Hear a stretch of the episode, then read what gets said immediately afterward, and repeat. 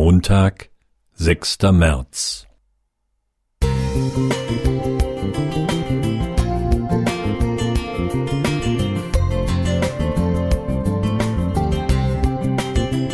Ein kleiner Lichtblick für den Tag.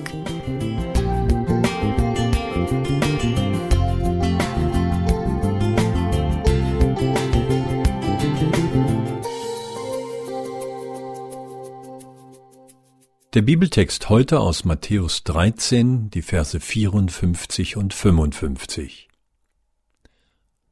Und Jesus kam in seine Vaterstadt und lehrte sie in ihrer Synagoge, so dass sie sich entsetzten und sprachen, Woher hat dieser solche Weisheit und solche Machttaten? Ist das nicht der Sohn des Zimmermanns? Heißt nicht seine Mutter Maria und seinen Brüder Jakobus und Josef und Simon und Judas?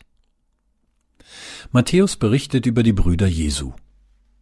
Sie verstanden Jesus anfangs nicht und lehnten ihn sogar ab. Markus erzählt, dass sie ihn für verrückt hielten. Sie sprachen, er ist von Sinnen. Johannes fasst es so zusammen, denn auch seine Brüder glaubten nicht an ihn. Johannes 7, Vers 5. Jesus hatte auch bei anderen seiner Zeitgenossen keinen guten Stand. Sie lästerten, er verführt das Volk. Niemand aber redete offen über ihn aus Furcht vor den Juden. Verse 12 bis 13. Sie ärgerten sich über ihn, entsetzten sich, stießen sich an seiner Lehre. Wenn wir uns ehrlich hinterfragen, haben wir uns dann auch schon einmal über Jesu Niedrigkeit, seine Geburt im Stall, in der Krippe, in Windeln, auf Heu und auf Stroh mit Ochs und Esel geärgert? Es gab für ihn keinen Platz in der Herberge. Der versprochene Retter ohne Palast, ohne Obrigkeit, ohne Papiere und ohne richtigen Vater. Wo gibt es denn sowas? Das ist beschämend. Er war der Sohn eines Zimmermanns und kein Studierter. Er war bei den Hirten auf dem Feld, er besaß keinen Titel, absolvierte kein Studium und begeisterte doch mit seinen meisterhaft gewaltigen Predigten und seinen Machttaten. Die Brüder Jesu können das alles nicht verstehen, und auch wir nicht. Wir müssen glauben.